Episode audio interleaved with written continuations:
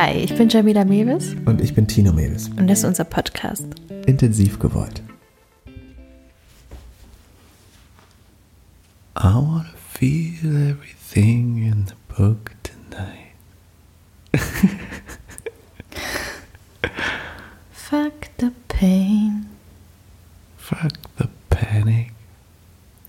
Irgendwas singt danach Fuck the hurt. Fuck the hurt. Fick die Herde. Das äh, ist von Esra, wie heißt der? Oh Gott. Fuhrmann. Esra Fuhrmann. Ezra Fuhrman. Ja, ist ein geiles Lied, das sollten wir auf jeden Fall verlinken. Na, Na, Gefühle zeigen Zeiten. Gefühle zeigen Zeiten. Online. Das war ganz schön aufregend. Ganz ehrlich. ähm, das sind ja eh gerade einfach krasse Zeiten für mich und für dich, für uns. Vor allem für unsere Kinder, die gerade so krass mich spiegeln. Eigentlich brauchst du dir nur morgens unseren Jüngsten angucken und du weißt, wie es mir geht. Aber ich manchmal das Gefühl.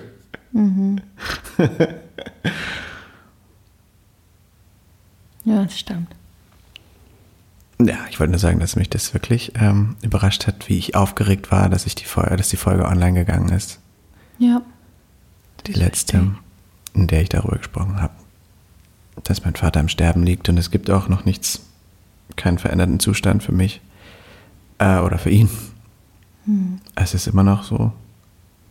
Und ich lebe gerade so ein bisschen mit diesem Gefühl im Nacken, dass es jetzt bald die Info kommt. Ich finde es gar nicht so einfach. Aber bin ja hier. Warst du aufgeregt, weil du dich verletzlich gezeigt hast in der Folge? Ich habe so ein bisschen das Gefühl gehabt, dass ich irgendwie zu früh darüber rede und mich eventuell bei Familienmitgliedern oder bei mir selbst irgendwann darüber unsicher oder, oder irgendwas da zurückkommt, was vielleicht. Also darüber habe ich nachgedacht, als ich darüber nachgedacht habe, warum ich aufgeregt bin. Aber ich weiß es nicht, ob ich es wirklich gut festlegen kann, woher die Aufregung kam. Ich glaube, es ist etwas, was einfach ein Schritt war, den ich mir genommen habe, darüber zu reden, der mir auch gut getan hat. Aber der ist auch einfach aufregend. Das- Also ich glaube, Ja, voll. ich habe dann auch aufgehört, da drin rumzubohren, um zu gucken, warum ich aufgeregt bin darüber, dass ich mich darüber äußere. Ich finde das irgendwie, beschäftige mich mit vielen Gefühlen gerade. Aber Ja. das war, ist okay. Ich darf darüber aufgeregt sein. Ja, natürlich. Ich finde es nur so. Das war gerade voll laut mit meinen Augen, ne? Krass, das waren deine Augen. Oh Gott, ich habe durch die Augen gerieben. Das hat sich irgendwie glitschig angefühlt, äh, angehört.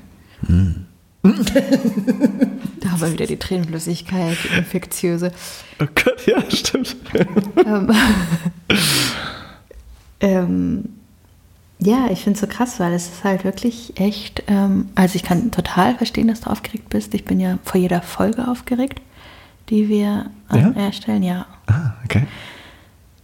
Und ich glaube halt, weil es ähm, unabdingbar ist, dass man sich, wenn man so etwas ähm, kreiert, verletzlich zeigt. Ne? Also wir sind total angreifbar, wir sind total die Fläche jetzt und wir geben etwas von uns preis und es gibt Menschen, die mit ihrer Sorge deswegen auf mich zukommen und sagen, oh, aha, das ist aber ehrlich. Ist das, ähm, hoffentlich geht das gut. Ich habe das danach.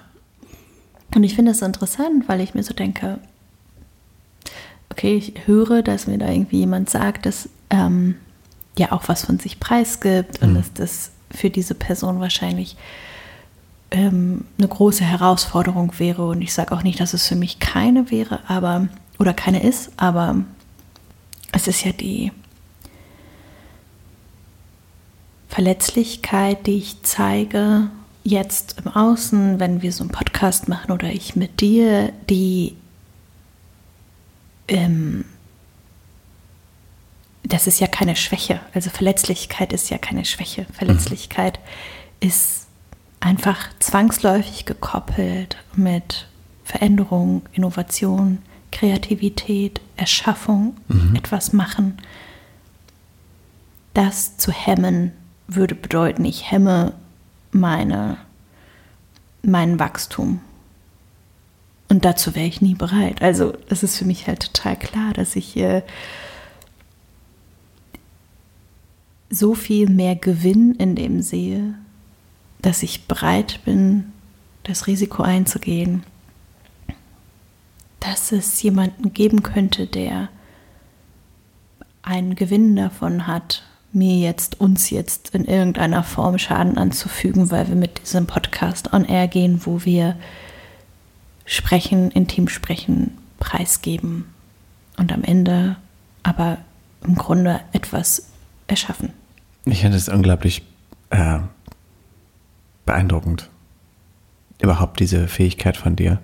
Ich habe das Gefühl, dass ich für den Mut, den ich aufbringe oder die Dinge, die ich tue, mich dann immer so ein bisschen scheuklappenmäßig reinpoltere und da einfach mache, Sachen mache und dann richtig aufgeregt werde, wenn ich sie fertig habe oder poste oder mhm. singe oder äh, und ich habe das Gefühl, dass du meistens schon diese Arbeit leistest, bevor du überhaupt dich öffnest. Also dass du schon auch gerade in den ganzen ja, Gesprächen darüber, wann und wie wir mit dem Podcast umgehen, online gehen, Aufnahme machen, habe ich das Gefühl, du warst immer viel klarer schon vorher da in dem, nö, mach mal, das. Äh, und ich war dann so, erstmal erstmal probieren, probieren, erstmal ein paar aufnehmen und so. Nö, mach mal. Und das finde ich, also das finde ich beeindruckend, total bewundernd, finde ich total stark. Ich finde ja Brené Brown so gut. Und ähm, die hat in einem TED Talk, ich werde bekannt für die Frau, die immer die TED Talks zitiert. Aber ist einfach geil.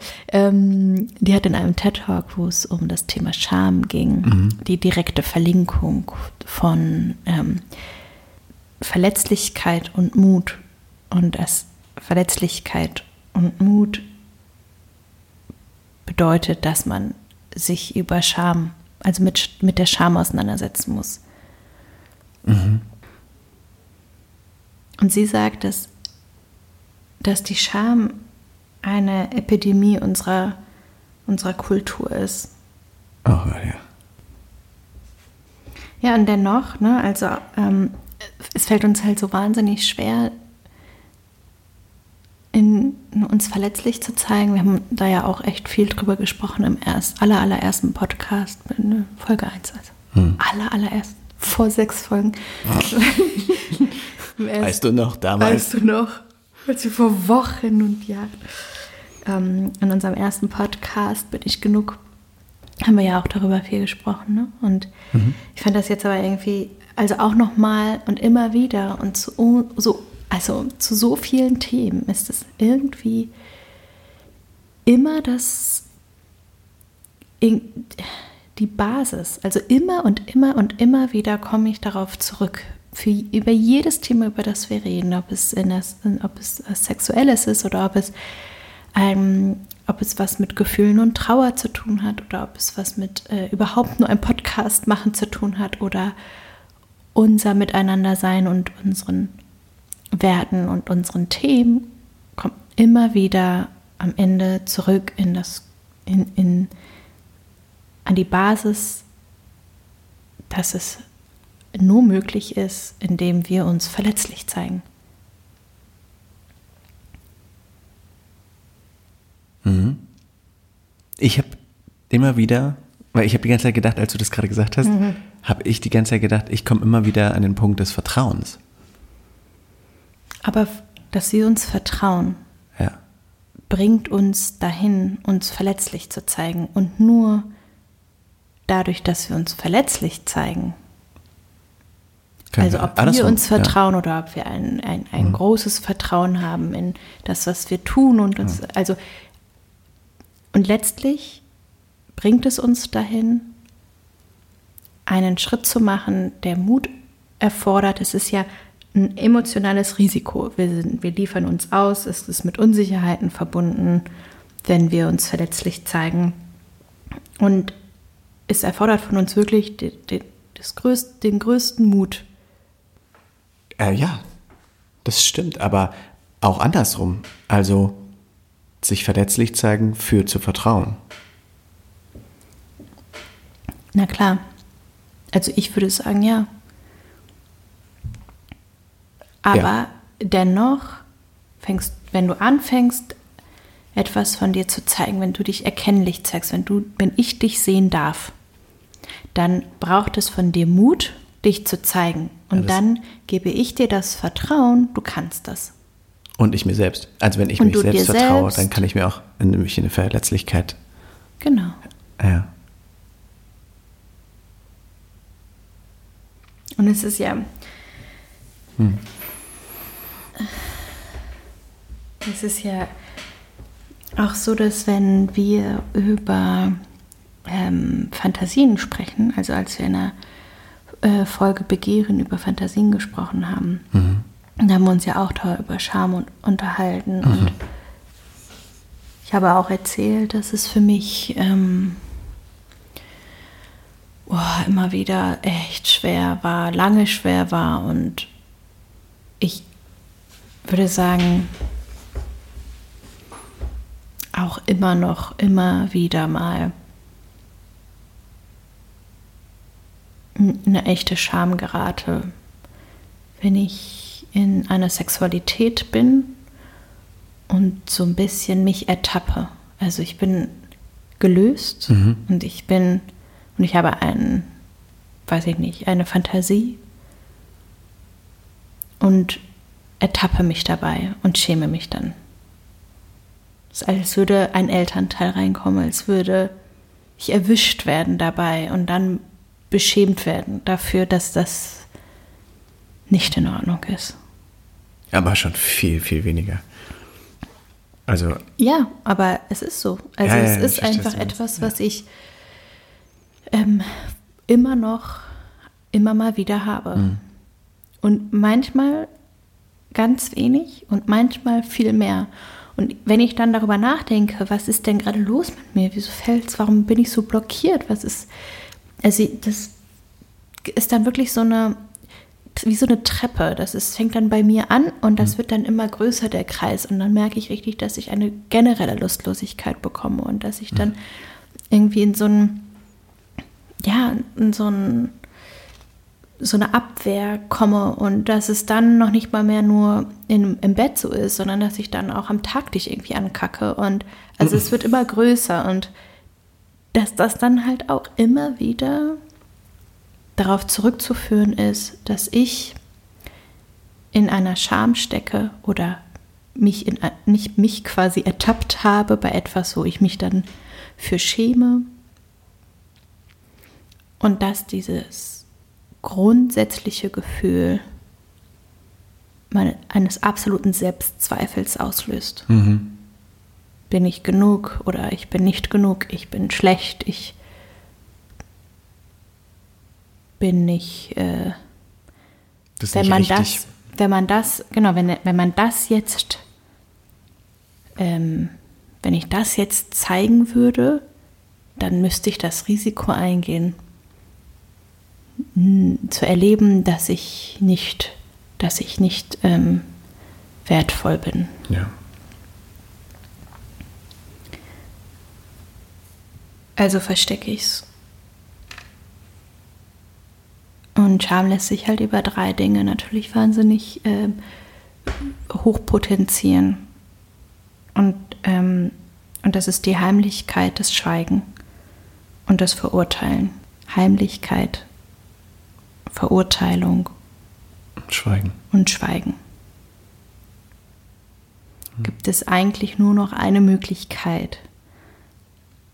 Und da hat Brittany Brown, die das ja jahrelang die Scham studiert hat und erforscht hat, sagt, und es ist also völlig klar, wenn man es einmal gehört hat, finde ich. Und womit man es komplett aushebeln kann, ist Empathie. Das ist die einzige Möglichkeit, wieder zueinander zu finden und da da reinzugehen, wenn ich empathisch mit mir bin, wenn ich empathisch mit dir bin, dann kann ich dich nicht verurteilen, dann kann ich dich nicht beschämen, mhm. dann, kann, dann kann sich die Scham nur auflösen. Und diese Empathie mit einem selbst, diese Selbstliebe, die Selbstfürsorge, die Empathie mit einem selbst zu entwickeln, zu haben, in Momenten, wenn man sich schämt, würde es ja komplett in dem Moment wieder auflösen können. Wenn ich eine Fantasie habe, für die ich mich schäme und in dem Moment mich dann nicht dafür verurteile, es verheimliche vor dir mhm. und es verstecke, und es beurteile, es ne, komplett verurteile, ja, verurteile ja.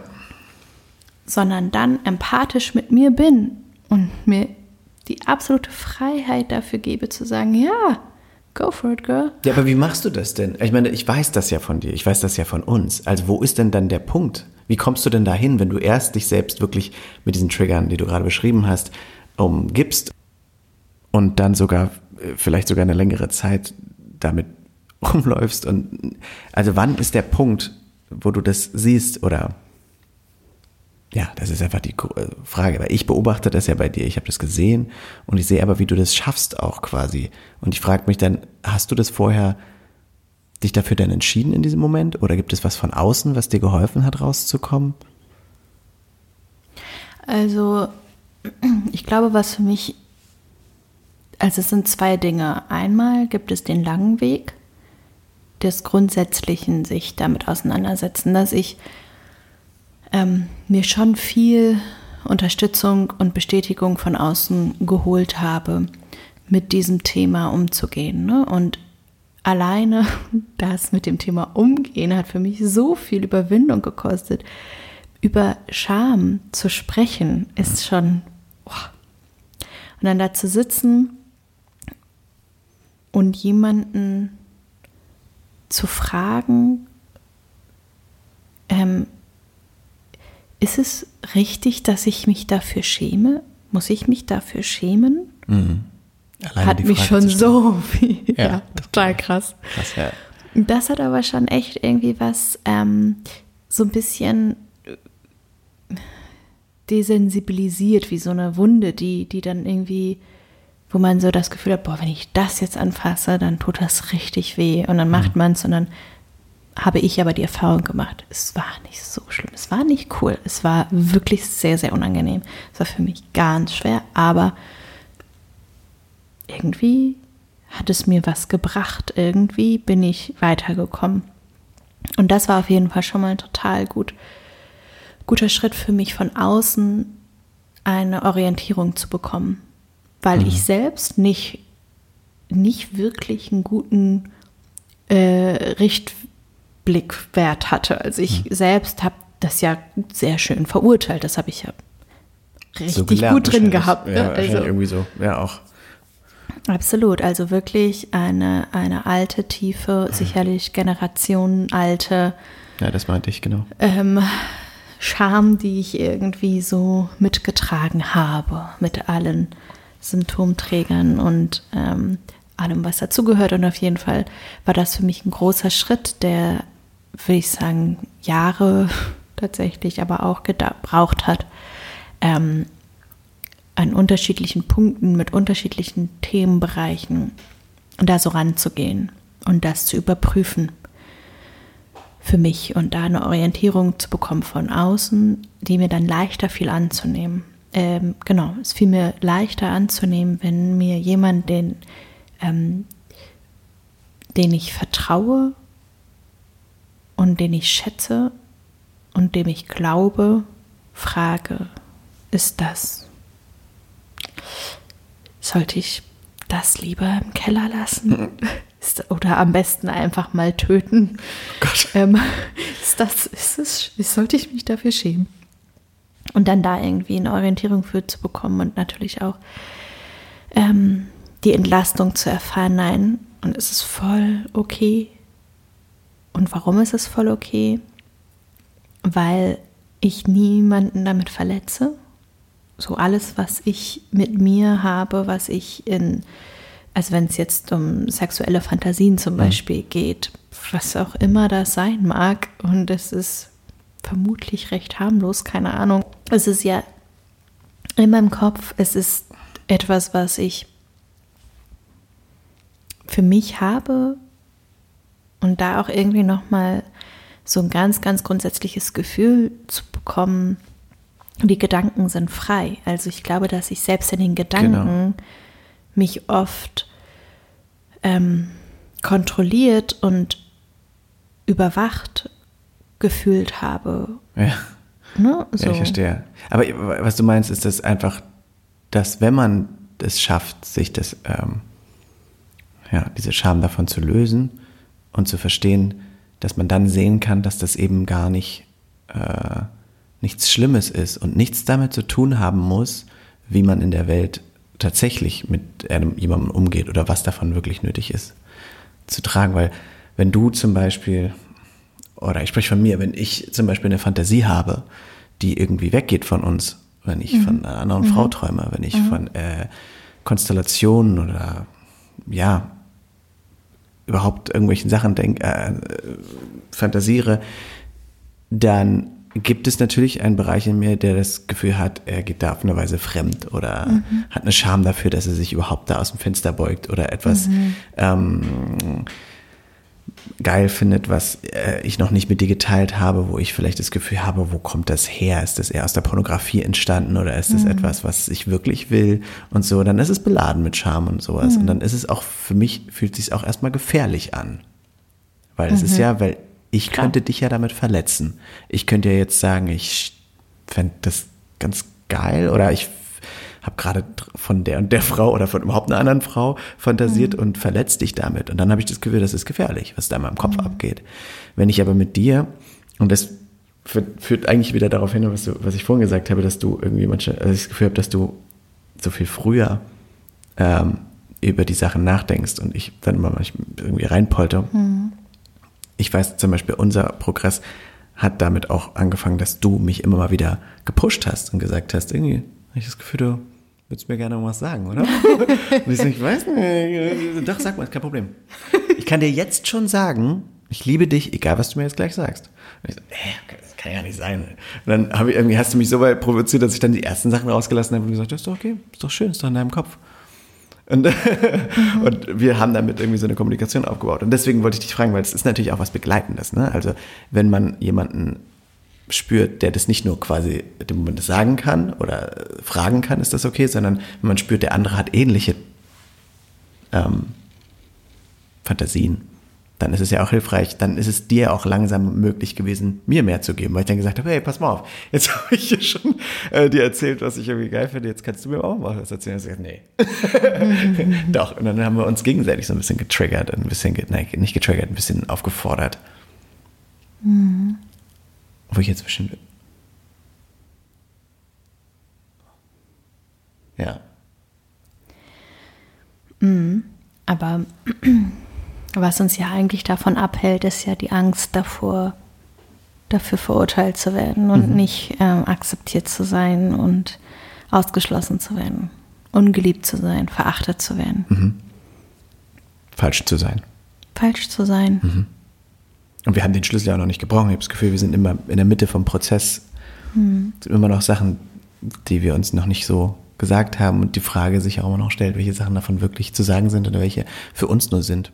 Ja, also es bedeutet ja absolut. auch nicht, dass man all die Fantasien und Bedürfnisse und Ideen oder sexuellen Sachen, die man im Kopf hat, unbedingt jetzt teilen muss, damit man irgendwie schamfrei durchs Leben. Ganz im Gegenteil, wahrscheinlich. Ich glaube, das ist, ähm, es geht um das eigene, ne? um die eigene Akzeptanz. Ja ähm, die, ne, ich hatte vorhin gesagt, es gibt zwei, zwei Säulen und die eine war, dass ich mir Orientierung und Bestätigung von außen genommen habe. Mhm. Und das war wichtig für mich, weil ich wirklich von außen eine Meinung quasi brauchte. Ich fand das immer wieder sehr schwer, das nur mit mir alleine auszumachen, weil ich gemerkt habe, dass das dieses Schamgefühl mich dann so einnimmt und dominiert, dass ich gar nicht mehr wirklich äh, ähm, selber ein Gefühl dafür kriege, stimmt denn das wirklich, sondern ich habe das Gefühl, es ist dann auf jeden Fall so. Und ähm, das hat mir auf jeden Fall total geholfen. Aber der andere Punkt, und das ist, um noch ein bisschen konkreter auf deine Frage zu antworten von gerade eben, ist, wenn ich es mit mir selbst habe. Also ich komme in ein, in so einen, in so eine Infinity 8, irgendwie in so eine Kreislauf von immer wieder den gleichen ähm, äh, Gefühlen und Gedanken dazu. Es ist, ich fühle mich also ertappt bei einem Gedanken, den ich bewerte, dann schäme ich mich dafür. Und die einzige Möglichkeit für mich dann daraus zu kommen, ist mit Empathie oder mit meinem eigenen Mitgefühl, mit meinem eigenen, mit meiner eigenen Weichheit und Selbstliebe mit mir. Sorry. Dann in dem Moment diesen Gedanken auszuhebeln und auch nicht das dann zu verurteilen, sondern wirklich einfach stehen zu lassen und zu sagen, ja, ja, das hätte ich jetzt vor ein paar Jahren noch richtig ähm, verurteilt und, und es ist gar nicht schlimm. Es ist alles gar nicht schlimm. Alles, was ich, also wenn wir jetzt mal, es ist ja nicht nur das, wo man Scham für entwickelt, sind ja nicht nur sexuelle Fantasien, aber wenn wir jetzt mal bei dem Beispiel bleiben, mhm. sexuelle Fantasie, ähm, ich habe eine Fantasie, ich ertappe mich, ich bewerte, ich fange mich an zu schämen und stoppe und habe totales Verständnis dafür, dass ich die absolute Berechtigung habe, so etwas zu fantasieren und manchmal mir richtig Begründungen zurechtlege, ja. ähm, die untermauern, warum es völlig legitim ist, völlig legitim ist, ähm, in dem Moment, in dem ich war, dass diesen Gedanken zu haben und dass ich den haben will. Und wieder zurückzugehen zu diesen Gedanken. Und es ist, na, das klingt mir natürlich nicht immer super, aber viel, viel besser schon. Und in guten Phasen, wenn es mir gut geht, dann ist es auch mittlerweile so, dass ich merke, wie quasi so die Scham kommt um die Ecke, klopft an, hello, was machst du denn da, naughty girl? Und ich dann wirklich äh, sage, vielen Dank und äh, du bist hier nicht erwünscht. Go out. Und es wirklich dann auch schaffe. Aber nicht immer. Also es ist wirklich ein totaler Prozess und manchmal ist es ein Tanz. Manchmal ist es wirklich wie so ein äh, Voll, man ist ja Wie auch, so ein Tango. Ja, und wo, wo, man, wo man auch ist in dem Moment, ne? Also was, mhm. was für ein, in welchem Mindset man gerade ist. Ich mhm. muss gerade drüber nachdenken, dass ich, wenn ich zum Beispiel, ich habe es schon oft erzählt, dass wenn ich träume, dass ich dann ähm, manchmal, wenn ich realisiere im Traum, dass ich träume, es war früher halt so, dass ich dann angefangen habe zu fliegen. Ich habe dann sofort den nächsten Punkt gesucht und einfach bin geflogen und dachte, also ich habe dann kurz geguckt, träume ich wirklich, habe irgendwas gemacht, um mich zu versichern. Und dann habe ich gesagt, ja, ich bin ziemlich sicher, ich träume, also los, ich fliege. Heutzutage hat sich das ein bisschen verändert. Wenn ich jetzt realisiere, dass ich träume, dann, äh, dann gehe ich auf jeden Fall ein paar äh, Neigungen nach, die ich irgendwie, ja, auf die ich Lust habe, in dem Moment, die mir in den Kopf kommen und dann finde ich auch ziemlich krass. Ich habe letztens den heftigsten davon gehabt und dann hatte ich nur ein Schamgefühl, oder das heißt nur, aber äh, weil ich gemerkt habe, weil ich wach geworden bin und dachte, oh, habe ich mich jetzt im Bett so ganz krass bewegt, bist du noch angezogen? Sind die Kinder irgendwo? Nee, alles klar, okay, alles gut. Äh, ich habe nur geträumt, habe nicht zu viel äh, Traumwandermäßig irgendwie in die Welt reingetragen, aber das war ja geil gerade.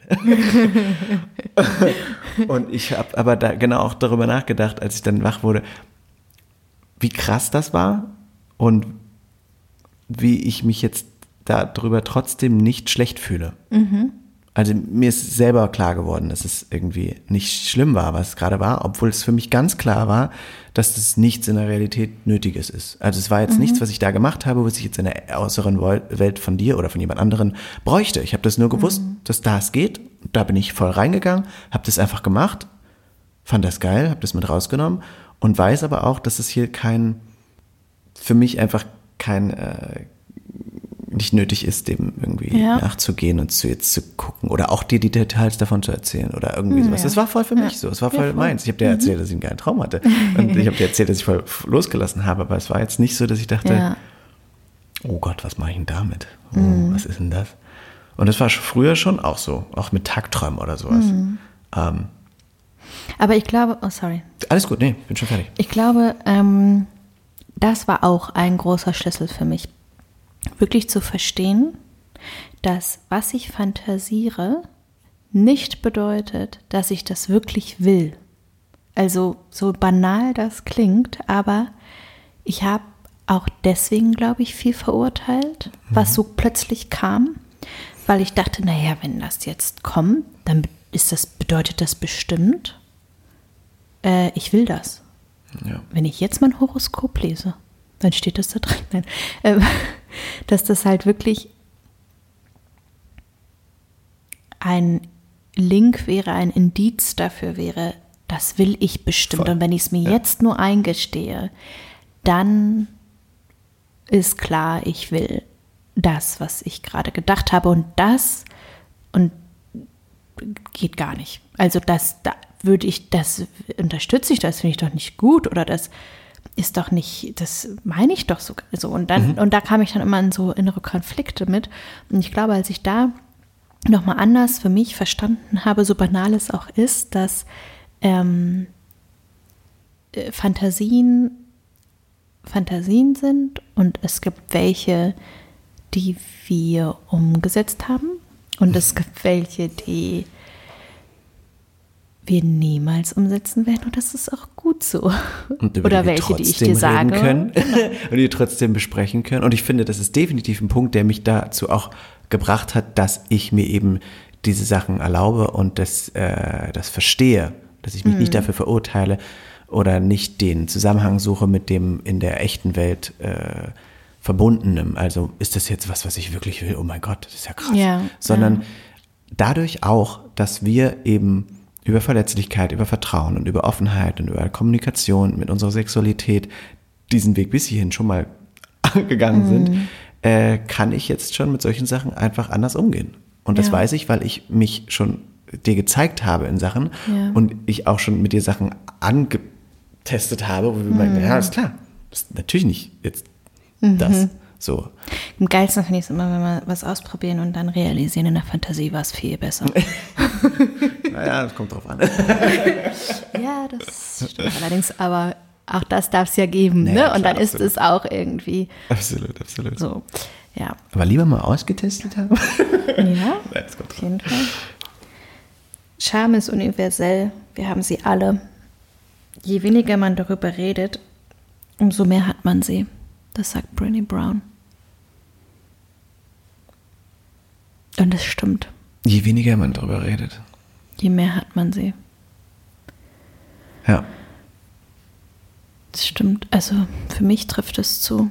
Je ja, klar, mehr ja. ich mich damit auseinandersetze, je klarer ich ähm, da mit allem, wo ich mit Scham mir selbst begegne, auch mit Empathie und auch mit Verständnis für mich bin, es löst sich dann halt auf. Ne? Also es ist wirklich, man kann das, man kann echt so ein Bild haben von so einem Chemieglas, wo Zutaten drin sind, die eine bestimmte Wirkung aufeinander haben. Mhm. Und dann tust du diesen dieses Verständnis mit rein und es löst sich einfach auf oder es ist, ne, es ist, es geht runter. Es ist einfach, es hat eine Wirkung, hm. eine positive Wirkung auf ein Gefühl, was einen so übermannen kann und was so ähm,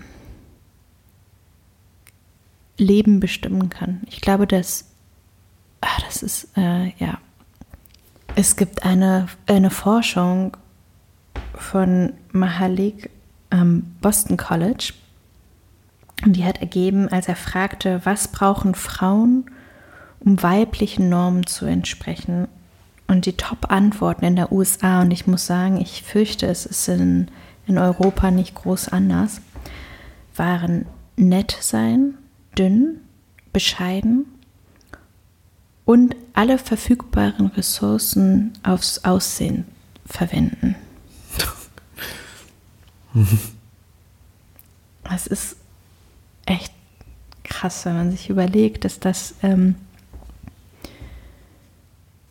immer noch das ist. Also ich habe, ich weiß nichts über diese Forschung. Ich müsste jetzt mal irgendwie anders recherchieren noch, ähm, wie alt jetzt die Frauen waren, wie viele es waren und so. Aber trotzdem, na klar, es ist ein, in den USA ich weiß nicht, aber ich würde sagen, das ist für einen Großteil in Europa auch echt immer noch. Also ich, wahrscheinlich mhm. können wir wieder ähm, Schweden raus. äh, Skandinavien ist wahrscheinlich da schon wieder ein bisschen weiter, aber ist total krass. Und bei der Befragung der Männer, was Männer in, ähm, in dem Land tun müssen, um männlichen Normen zu entsprechen, waren die Antworten, zeige immer emotionale Kontrolle, Arbeit zuerst, würdige Status und Gewalt. Hm. Und wenn das wirklich irgendwie noch so in unseren Köpfen ist hm.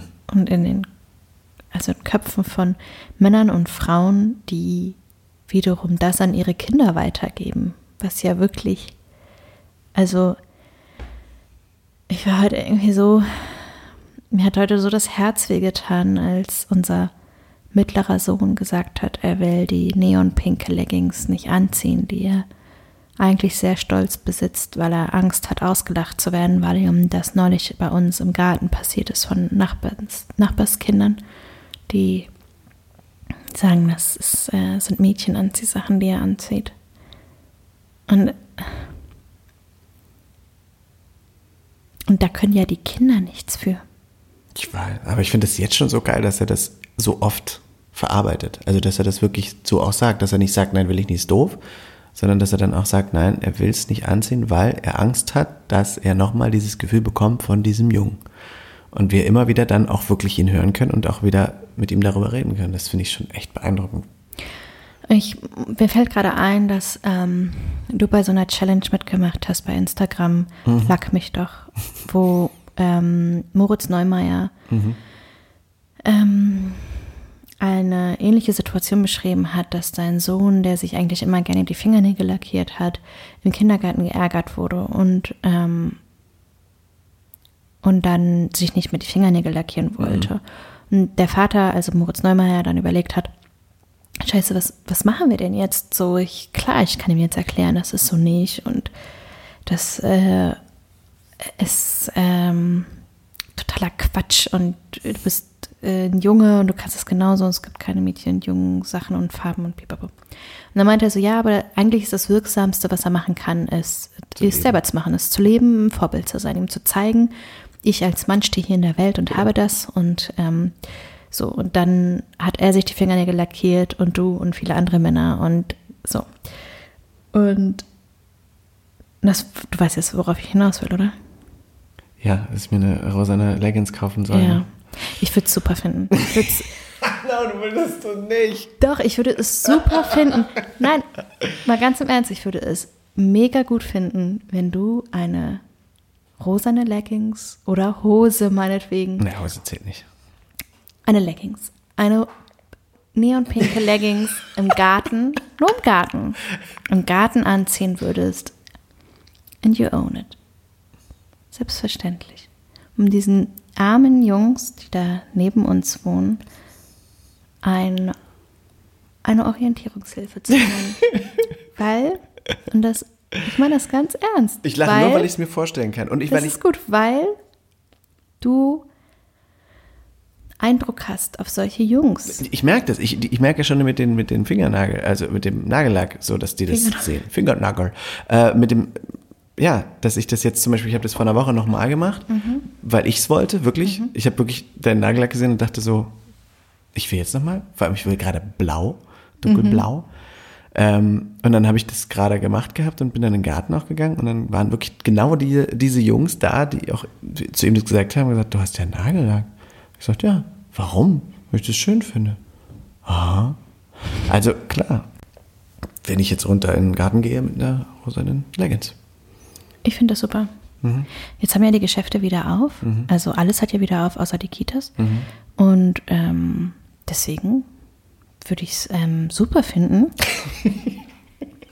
wenn du unseren Sohn, also aber da will ich einen Hashtag haben. Wie ist der Hashtag dafür? Du kriegst einen Hashtag. Wir denken uns einen mega guten Hashtag aus. Ähm, der liebt ja auch so seinen Reh-Pullover. Es gibt so einen ja. Furchtbaren, flauschigen, Wo hat überhaupt her? 100% Polyester-Hound. Aber hast du ja, er hat, ich war irgendwie Basics einkaufen und dann hat er diesen, diesen flauschigen, rosanen 100% Polyester Pullover gefunden, wo ein riesengroßer Rehkopf drauf ist mit ein bisschen Glitzer. Aber der auch rosa ist, muss man dazu sagen. Alles, alles, alles ist, ist, ist von, also es ist nur innen gibt es weißes Futter, ansonsten mhm. ist es komplett rosa. Und er liebt diesen Pullover, ja. er liebt diesen Pullover und, ähm, und dafür wurde er natürlich auch schon ja. geärgert. Und ähm, ich weiß, dass das unseren Kindern, unseren Jungs und auch unseren Mädchen in dieser Welt entgegenkommt, weil es einfach leider immer noch Frauen gibt, die denken, sie müssen nett und dünn sein und Männer gibt, die denken, sie dürfen auf keinen Fall Gefühle zeigen und Arbeit geht vor.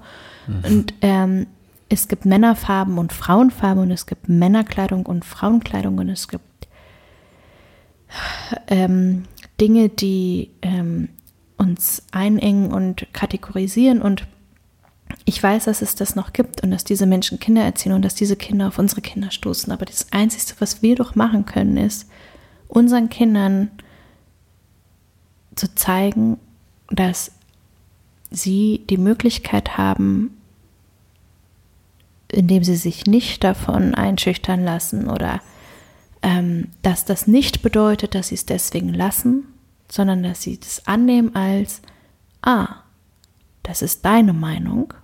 Ich sehe das anders. Ich weiß, dass es sau schwer ist oder krass wie verlangt ist von dem Sechsjährigen, aber ich würde es mir so wünschen, dass wir ihm das vermitteln können, zu sagen, das ist deine Meinung und ich habe eine andere und deswegen trage ich das, weil ich es schön finde und das kann mir keiner nehmen. Mhm. meine Gedanken sind frei und deine Gedanken sind frei und unsere Kinder sollen so frei wie möglich groß werden. Das wäre toll. Muss ich den Pullover jetzt auch kaufen? Möchtest du den Pullover haben? Er ist auf jeden Fall ziemlich kuschelig. super kuschelig, oder? Ich kuschel immer so gern mit ihm, wenn er den anhat. Obwohl es ja wirklich, also da stehen einem halt danach die Haare ab, ne? hm. hm. Denn es wäre nicht schön, es ist schön. Es ist ja so. Was ist schön? Ich habe gesagt, das wäre schön, aber es ist, es wäre nicht, es ist so. Es ist schön. Ich fühle mich frei und das ist schön. Es wäre nicht so, es ist. Musik